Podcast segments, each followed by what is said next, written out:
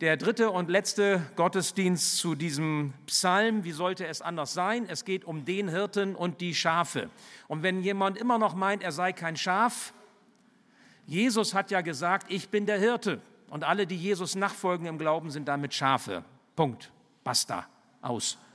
Ne? Damit haben wir es. Also da sind die Schafe schon mal klar eingeordnet. Jedenfalls aus der Sicht der Schrift ist das so. Altes, Neues Testament. Gott ist der Hirte, Jesus ist der Hirte. Wir folgen ihm nach als Christen, sind Nachfolger Jesu, sind Jüngerinnen und Jünger, sind Christen, sind nach seinem Namen benannt und deswegen sind wir auch so etwas wie Schafe. Ein Urlauber wanderte in der Lüneburger Heide, traf auf einen Hirten und fragte diesen, ob er wohl wisse, wie das Wetter in den nächsten Tagen werden würde. Das ist ja auch eine Frage, die mancher von uns so hat. Wie wird das Wetter in den nächsten Tagen? Der Schäfer antwortete, so wie ich es gerne habe. Woher wissen Sie, dass das Wetter so werden wird, wie Sie es mögen, wollte der Wanderer wissen. Sehr einfach antwortete der Hirte. Ich habe die Erfahrung gemacht, dass ich nicht immer das bekomme, was ich möchte. Also habe ich gelernt, immer das zu mögen, was ich bekomme. Deswegen bin ich mir sicher, dass das Wetter so sein wird, wie ich es mag. Ich fand das gut. Also nicht das zu suchen, was ich mag, sondern das, was ich bekomme, zu mögen. Aber das ist gar nicht so einfach. Das ist gar nicht so leicht. Das ist sehr weise, so wie auch David uns einen Psalm geschrieben hat, der sehr weise ist, der uns ganz viel mitgibt. Es geht, so sagt David, es geht darum, dass wir einen Hirten haben, der uns führt, ganz praktisch und ganz konkret durch all die Täler und Bergzüge, Sümpfe und Untiefen des Lebens. Und das Beste, was ich tun kann, sagt David, ist diesem Hirten zu vertrauen. Und dieser Psalm 23 möchte uns helfen, dass wir wieder neu diesem Hirten vertrauen. Und um das ganz praktisch und konkret werden zu lassen, beschreibt David in nur sechs Versen mindestens 17 Lebensthemen. Erinnert ihr euch noch? Kriegt einer die 17, also wer die heute äh, wer 17 dieser Themen mir jetzt auf den, auf den, also sofort jetzt mal so nennen kann, der kriegt nachher das Buch, was ich nochmal empfehle, umsonst von mir. Meldet sich jemand? Ich habe das nochmal aufgeschrieben, ich kriege es nämlich auch nicht hin, ich muss auch gucken. Okay, dann gehen wir alle leer aus, dann müssen wir uns das kaufen in der Bücherstube, das sage ich nachher noch. Also 17 verschiedene Lebensthemen, die der David in diesem einen Psalm verarbeitet. Und wirklich, als mir das mal so aufging, ich fand das genial. Ich fand das total inspirierend. Und ich hab, musste selber ganz genau gucken, ja, stimmt denn das? Sind das wirklich die Themen hinter diesen Versen, hinter diesen Liedstrophen, die er singt? Es ging um das Gottesbild, den Lebensstil, die Unzufriedenheit im Leben, die Erschöpfung, um das sich Sorgen machen, um die Hoffnungslosigkeit, um Schuld, um Stolz, um den irdischen Tod, um die Traurigkeit im Leben, die Angst, die Einsamkeit, die Scham, Enttäuschung, Neid, Zweifel und zu guter Letzt geht es in diesem Psalm auch um das Heimweh. 17 Lebensthemen und vielleicht würde man sogar noch mehr entdecken, wenn man noch tiefer graben würde. Wir können in so einer Predigtreihe sonntags immer nur manches Thema ankratzen, das ist mir ja bewusst. Hören wir einmal diesen Text, Psalm 23, nach der Übersetzung der Guten Nachricht Bibel. Der Herr ist mein Hirt, darum leide ich keine Not. Er bringt mich auf saftige Weiden, lässt mich ruhen am frischen Wasser und gibt mir neue Kraft. Auf sicheren Wegen leitet er mich, dafür birgt er mit seinem Namen. Und muss ich auch durchs finstere Tal, ich fürchte kein Unheil. Du, Herr, bist ja bei mir. Du schützt mich und du führst mich, das macht mir Mut. Vor den Augen meiner Feinde deckst du mir deinen Tisch. Festlich nimmst du mich bei dir auf und füllst mir den Becher randvoll. Deine Güte und Liebe umgeben mich an jedem neuen Tag. In deinem Haus darf ich nun bleiben mein Leben lang. Soweit einmal in dieser Übersetzung nach der guten Nachricht Bibel. Wir haben vor zwei Wochen über das Gottesbild und den Lebensstil nachgedacht. Wir haben in der vergangenen Woche nachgedacht über Schuld und Stolz. Und heute geht es um zwei Schwerpunkte, nämlich um Einsamkeit und um Scham. die Last der Einsamkeit und die Last der Scham. Ich lade euch ein. Ich lade dich ein. Donnerstags 19.30 Uhr, halb acht, für eine Stunde, 15 Minuten, ab September in die Gemeinde zu kommen. Das Bibelstudium wird sich ab September beschäftigen mit diesen Liedern der Hoffnung, mit diesen Psalmen. Nicht mit allen 150, das würde zu lange dauern, sondern mit ausgewählten Psalmen, die ganz unterschiedliche Dinge der Hoffnung uns sagen möchten. Und wenn du Hoffnung suchst, wenn du Zuversicht bei Gott suchst, dann bist du genau richtig. Komm mit dazu. Auch das tut nicht weh. Eine Stunde, 15 Minuten, ein Gewinn fürs ganze Leben. Heute geht es also um Einsamkeit und Scham. Zunächst einmal die Last der Einsamkeit. Nun, ich beziehe mich dabei auf diesen Vers 4, wo es heißt, du Herr bist ja bei mir. Ganz lapidar, du bist da, du bist bei mir. Es gibt viele Menschen, die sich einsam fühlen, obwohl sie nicht alleine sind. Kennt ihr das? Es gibt viele Menschen, die haben diese Last der Einsamkeit, obwohl sie mit anderen zusammenleben. Man muss nicht alleine sein, um sich einsam zu fühlen.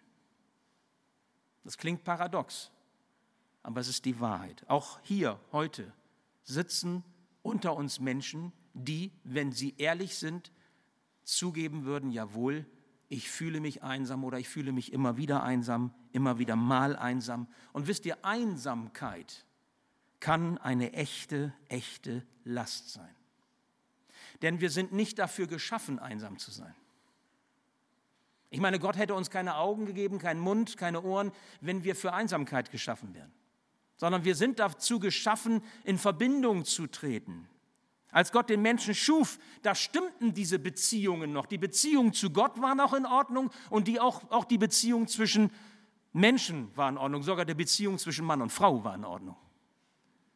Aber dann kam eben dieser, dieser Sündenfall, dieser Super-GAU, der dafür gesorgt hat, dass diese Beziehungen auf einmal geschädigt, zerstört waren. Und die Folge davon, eine Folge davon, ist Einsamkeit. Und deswegen ist Einsamkeit eine Last. Nun, Einsamkeit hat viele Gesichter.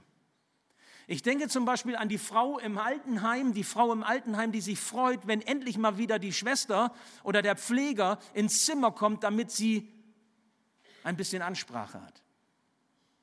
Ich denke an den kranken Mann im Pflegezimmer im Krankenhaus, der traurig sieht, wie, wie die anderen Männer in seinem Zimmer Besuch bekommen, aber er nicht, weil sich scheinbar niemand wirklich um ihn kümmert und weil er keinen interessiert. Ich denke aber auch an diejenigen, auch unter uns, die, obwohl sie mittendrin sind in ihren Freundschaften, in ihren Ehen, in ihren Familien, dennoch unter Einsamkeit leiden, weil sie aus verschiedenen Gründen keine Nähe zu anderen wagen können. Einsamkeit kann gewollt sein und Einsamkeit kann ungewollt sein. Sie kann eine Folge fehlender sozialer Anbindung sein. Gründe, die eine solche Einsamkeit fördern, gibt es viele. Nun, dieser Psalm 23 kommt ja von David. Und ich möchte euch noch einmal kurz daran erinnern, was hat denn dieser David überhaupt mit Einsamkeit zu tun? Warum schreibt er so etwas? Du Herr bist ja bei mir. Warum betont er das so? Das doch selbstverständlich, oder? Warum sagt er das so? Er kannte Einsamkeit sehr gut. Wisst ihr noch, wie das war, als David berufen werden sollte zum König? Kennt ihr diese Geschichte? 1 Samuel 16? Da kommt dann der Prophet Samuel zu Isai, zum Vater von David, und der, der Isai führt alle Brüder von David auf, alle stark und groß, einer schöner als der andere, und sagt: Das sind meine, meine Söhne, such dir einen aus. Sind alle gleich gut. Und Samuel geht da lang und immer so bei jedem vorbei, und Gott sagt ihm: Nee, der nicht und der nicht. Und dann beim letzten, nee, der auch nicht. Und, und Samuel sagt, du meine Güte, was mache ich denn jetzt? Ich soll doch einen König berufen. Und die sind das alle nicht. Und dann fragt er den Isai, und? Sind das alle deine Söhne oder hast du noch irgendwo einen? Ja, ihr lacht. Und dann sagt Isai, ach so, ja doch, da ist noch einer, der kleine David, draußen bei den Schafen. Ja. Übersehen zu werden, nicht registriert zu werden, nicht wertgeachtet zu werden. Das fünfte Rad am Wagen zu sein. Gedemütigt, verkannt, enttäuscht zu werden. Wisst ihr, alles das kann in den Rückzug führen. Und Rückzug bedeutet Einsamkeit. Isai hatte seinen Sohn David einfach verschwiegen. Weißt du, wie das ist, wenn man wie Luft behandelt wird? Wenn der Vater sagt, dich gibt's eigentlich gar nicht. Das sind hier meine Söhne. Ach, da ist noch ein. Ach, stimmt ja. Den habe ich ganz vergessen, den Sohn oder, oder die Tochter. Vergessen zu werden? So wie hingestellt und vergessen und nicht abgeholt? Als David dann mit der Tochter König Sauls verheiratet wurde, Michal hieß sie, da ging diese Misere der Einsamkeit noch weiter. Der war auf einmal in den Königshof mit aufgenommen, der David, erst mit reingenommen in die Königsfamilie und dann von Saul wieder verworfen. Eines Tages nahm Saul seinen Speer und hatte die, die Nase voll von David und warf diesen Speer in Richtung von David und er wäre getroffen worden, hätte David sich nicht ganz schnell geduckt. Und dann musste er fliehen. Flucht war sein Ausweg. Ihr Lieben, ganze zehn Jahre lang ist David geflohen. Zehn Jahre. Mancher von euch ist vielleicht auch geflohen. Wir haben ja auch Geschwister hier unter uns, Gäste unter uns, die von woanders herkommen. Aus anderen Kulturen, aus anderen Ländern sind geflohen. Aber ich behaupte mal, keiner von euch ist zehn Jahre geflohen. David ist zehn Jahre geflohen. Der hat in Höhlen gelebt, der ist durch die Wüste gerannt, der hat gegessen wie Tiere, ohne wirklich zur Ruhe zu kommen. Getrieben gehetzt. Und wenn wir uns das mal so vor Augen halten, verstehen wir, dass so ein David im Psalm 25 sagt, wende dich zu mir, Gott, sei mir gnädig, denn ich bin einsam und elend. Die Angst meines Herzens ist groß. Es gibt die Last der Einsamkeit. Darf ich dich mal fragen, wie steht es bei dir mit der Einsamkeit? Vielleicht bist du verheiratet und fühlst dich einsam. Vielleicht hast du Familie und fühlst dich einsam. Vielleicht bist du in einer Gemeinde, die so voll ist wie diese und fühlst dich einsam. Kann das sein? Trifft das irgendwo auf dich zu? Natürlich können die Gründe für Einsamkeit vielschichtig sein. Aber warum fällt es uns nur so schwer, vertrauensvolle Beziehungen zu leben? Warum fällt es uns so schwer, rauszukommen? Ich meine damit Beziehungen, bei denen es von Interesse ist, was den anderen bewegt, was den anderen beschäftigt. Man kann ja auch nebeneinander herleben. Man kann das in der Ehe, man kann das in der Familie, das ist besonders schwerwiegend und schlimm eigentlich. Man kann das auch in der Gemeinde. Man kommt zusammen, aber man interessiert sich nicht wirklich füreinander, weil Herzen nicht zusammenkommen, weil alles nur an der Oberfläche bleibt. Einsamkeit ist die Folge. Nun, jammern und klagen hilft da nicht, das weiß ich. Ich möchte dich einmal bitten, einen gewagten Sprung mit mir zu machen. Wenn Gott in deinem Leben Einsamkeit zulässt oder du in Einsamkeit dich auch ein Stück wiederfindest, kann in dieser Einsamkeit vielleicht auch eine Chance für dich liegen? Oder noch zugespitzter formuliert, kann es vielleicht sogar sein, dass Einsamkeit zum Segen für dich werden kann? Das ist ganz schön gewagt. Nun, David hatte den Wert von Einsamkeit erkannt. Darum schreibt er diesen Psalm 23. Für David war Einsamkeit wie ein Wink Gottes, die Aufmerksamkeit einmal ganz neu auf ihn zu richten. Nun, was meine ich damit? Wenn wir so in den Tag hineinleben und alle beschäftigt sind, jeder hat so seine Sachen zu tun. Rentner haben sowieso nie Zeit, das weiß ich. Aber die, die im Berufsleben stehen, haben auch keine Zeit, das ist auch klar. Und jeder würde sagen, oh, ich habe viel zu tun. Wenn wir mal irgendwie gefragt werden, Mensch, du hast dich lange nicht gemeldet oder bist gar nicht vorbeigekommen oder so, was man dann häufig hört, was wir vielleicht sagen, na, ich habe so viel zu tun gehabt. Tut mir leid, habe ich nicht geschafft. Wir sind so beschäftigt, ne? busy nennen das die Englischsprachigen. Wisst ihr, es gibt so vieles, was, was dich bewegt. Es gibt so vieles, was dich beschäftigt. Gute Dinge, wichtige Dinge, manches, was vielleicht nicht ganz so wichtig ist, was vielleicht auch entbehrlich ist. Aber wie bitteschön, wie bitteschön soll Gott es gelingen, dein Herz wach zu rütteln, damit deine Aufmerksamkeit sich auf ihn richtet? Wenn du so beschäftigt bist, wie soll das gehen? Wie soll er das tun? Wenn du Gott sagst, oh, Entschuldigung Gott, ich bin so beschäftigt, habe keine Zeit, tut mir leid. Vielleicht nächstes Jahr mal. Wie soll das gehen? Gott sehnt sich danach, dass du endlich wieder den Blick auf ihn richtest. Und weißt du was? Und darum sorgt er dafür, dass alle anderen Lärmquellen deines Lebens, alles das, was so auf dich einwirkt, zum Schweigen gebracht wird, dass es still wird. Und Stille und Einsamkeit hängen ziemlich dicht beieinander, meinst du nicht auch? Wenn die Lärmquellen deines Lebens ausgeschaltet werden, und bei manchen mag das sogar richtig hammerhart sein, weil man dann auf einmal sich im Krankenbett wiederfindet oder weil man sich auf einmal, ich sag mal, ausgebrannt auf seinem Sofa wiederfindet oder und auf einmal merkt man, jetzt wird es still. Jetzt wird es einsam. Ich stelle mir vor, wie David, der Hirte, am Abend, wenn seine Schafe so auf der auf der Wiese zur Ruhe kommen und sich auch quasi für die Nachtruhe bereit machen, er so da am Baum gelehnt liegt und so aufschaut, vielleicht zu der Abendsonne oder zu den Wolken oder vielleicht auch zu den Sternen und er ruft Gott zu, du Herr bist ja bei mir. Da zweifle ich nicht dran, du bist bei mir. Weißt du, das ist das, was Gott dir sagt mit diesem Vers, du bist nicht allein. Niemals. Dein Hirte Jesus ist bei dir. Er ist dir nah. Und das gilt selbst dann, wenn anderes deinen Blick und dein Hören verstellt. Der Apostel Paulus, der hat einmal gesagt, in der Apostelgeschichte 17 heißt es, Vers 27, keinem von uns ist Gott fern.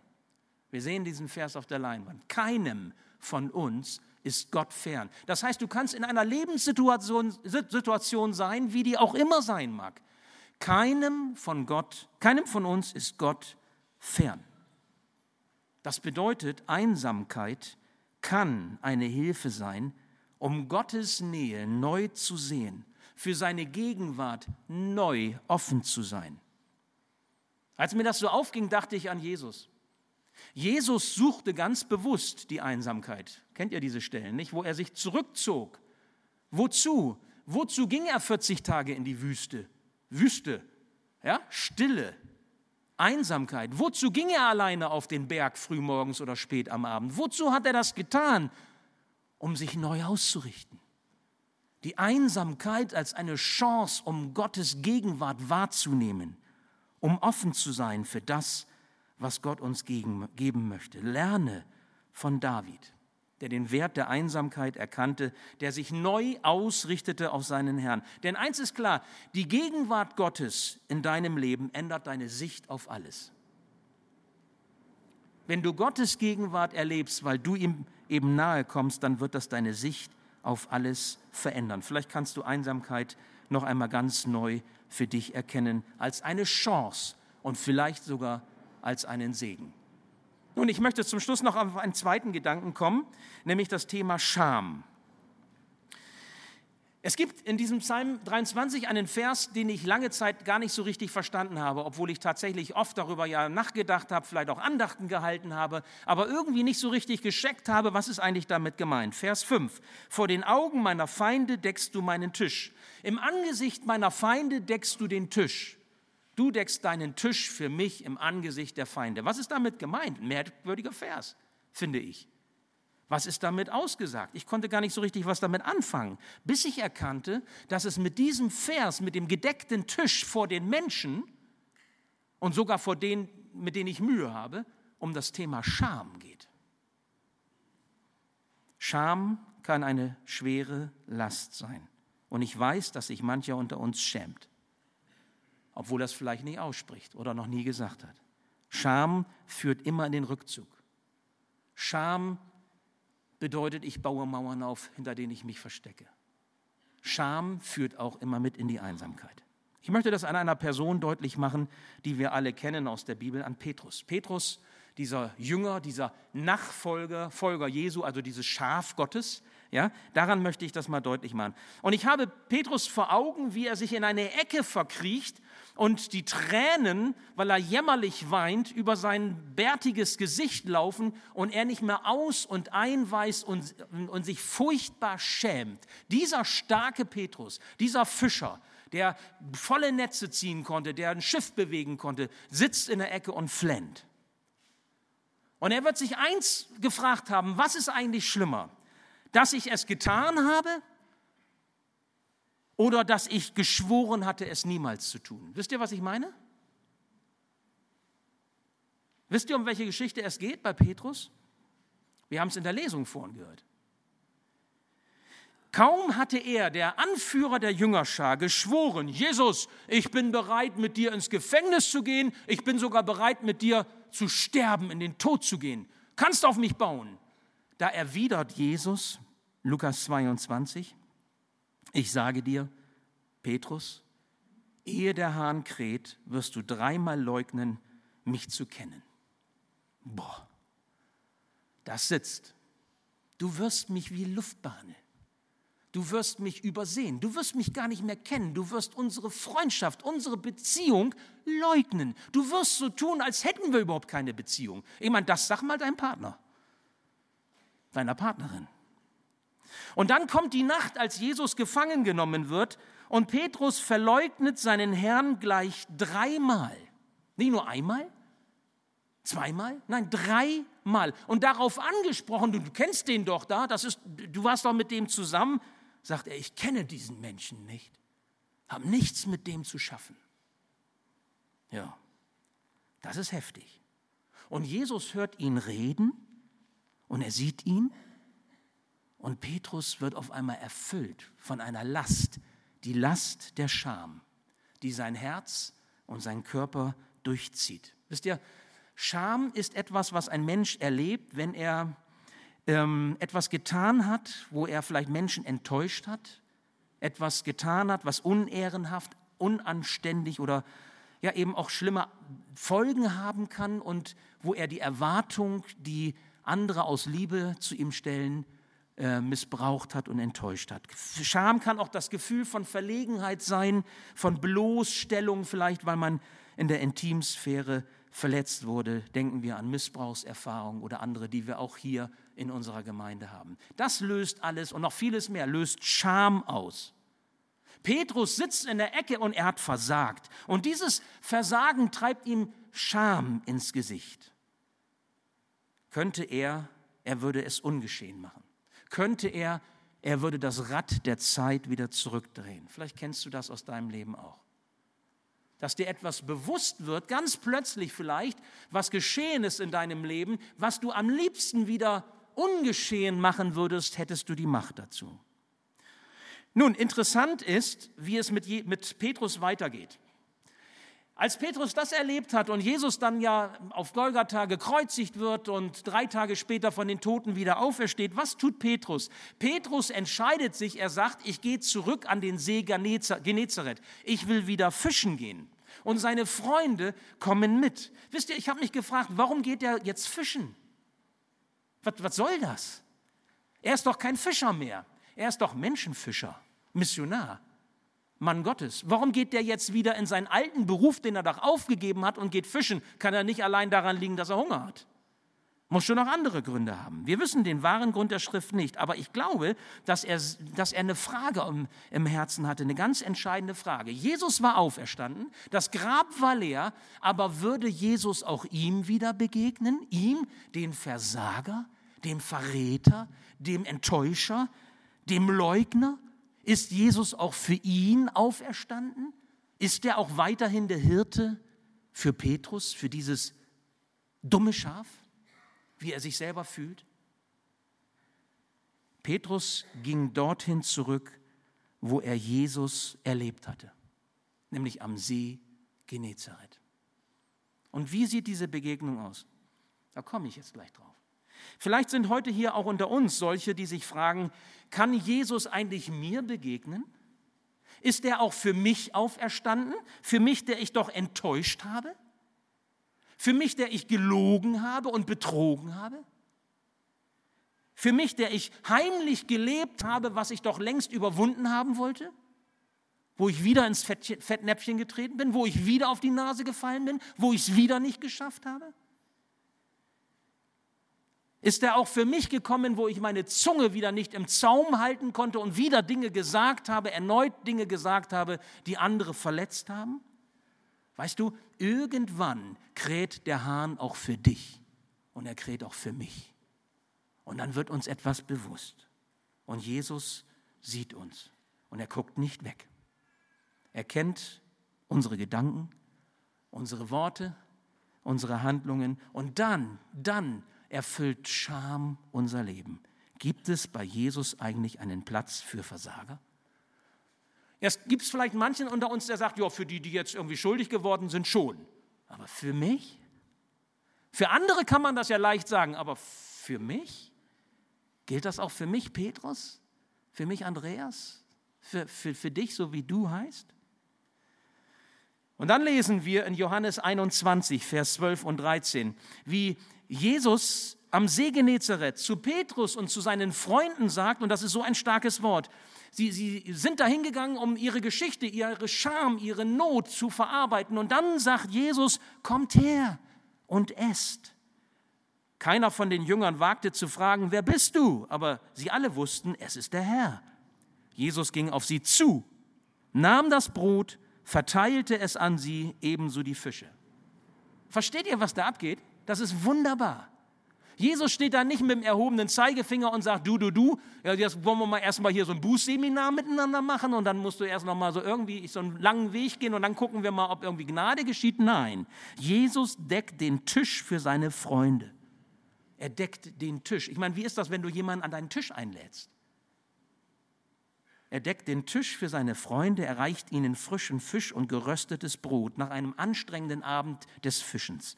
Das ist es, was Jesus Petrus und den Freunden antut. Jesus lädt sie zum Frühstück ein. Er hat alles vorbereitet. Sie sollen an seinen Tisch kommen und sollen enge Gemeinschaft mit ihm erleben. Verstehst du, was dieser Vers bedeutet? Und du deckst mir einen Tisch, meinen Tisch, im Angesicht meiner Feinde. Was heißt das? Wenn David das so im Psalm 23 sagt. Das bedeutet, dass Gottes Einladung alle deine Scham überwindet. Dass nicht das Vergraben, das Verstecken und das Heulen in der Ecke mehr entscheidet. Du brauchst nicht mehr wegzulaufen, du brauchst dich nicht zu verkriechen, du brauchst dich nicht selbst zu verdammen, wenn er so mit dir umgeht. Und wenn er den Tisch deckt, sogar im Angesicht deiner Feinde. Das ist ein guter Hirte, der so für dich sorgt. Lass die anderen doch schauen. Lass die anderen doch reden. Lass sie sich doch das Maul zerreißen. Ich meine, ein jeder muss sowieso Rechenschaft ablegen über das, was er denkt und tut, auch über andere. Lass sie, doch, lass sie es doch tun. Sie müssen sich selbst verantworten. Du darfst kommen an seinen Tisch, den er für dich deckt, so wie du bist. Er vergibt dir gern. Er vergibt dir gern und er verwandelt dein Versagen, für das dein Herz sich so schämt, in einen Nährboden für die Freude, die er dir schenken möchte, wenn du bereit bist, an seinen Tisch zu treten. Komm und iss, sagt Jesus den Freunden. Wir feiern gleich das Abendmahl im Anschluss an diesen Gottesdienst. Das Abendmahl ist diese Einladung. Jesus deckt den Tisch und sagt, komm und iss. Du darfst kommen, wie du bist.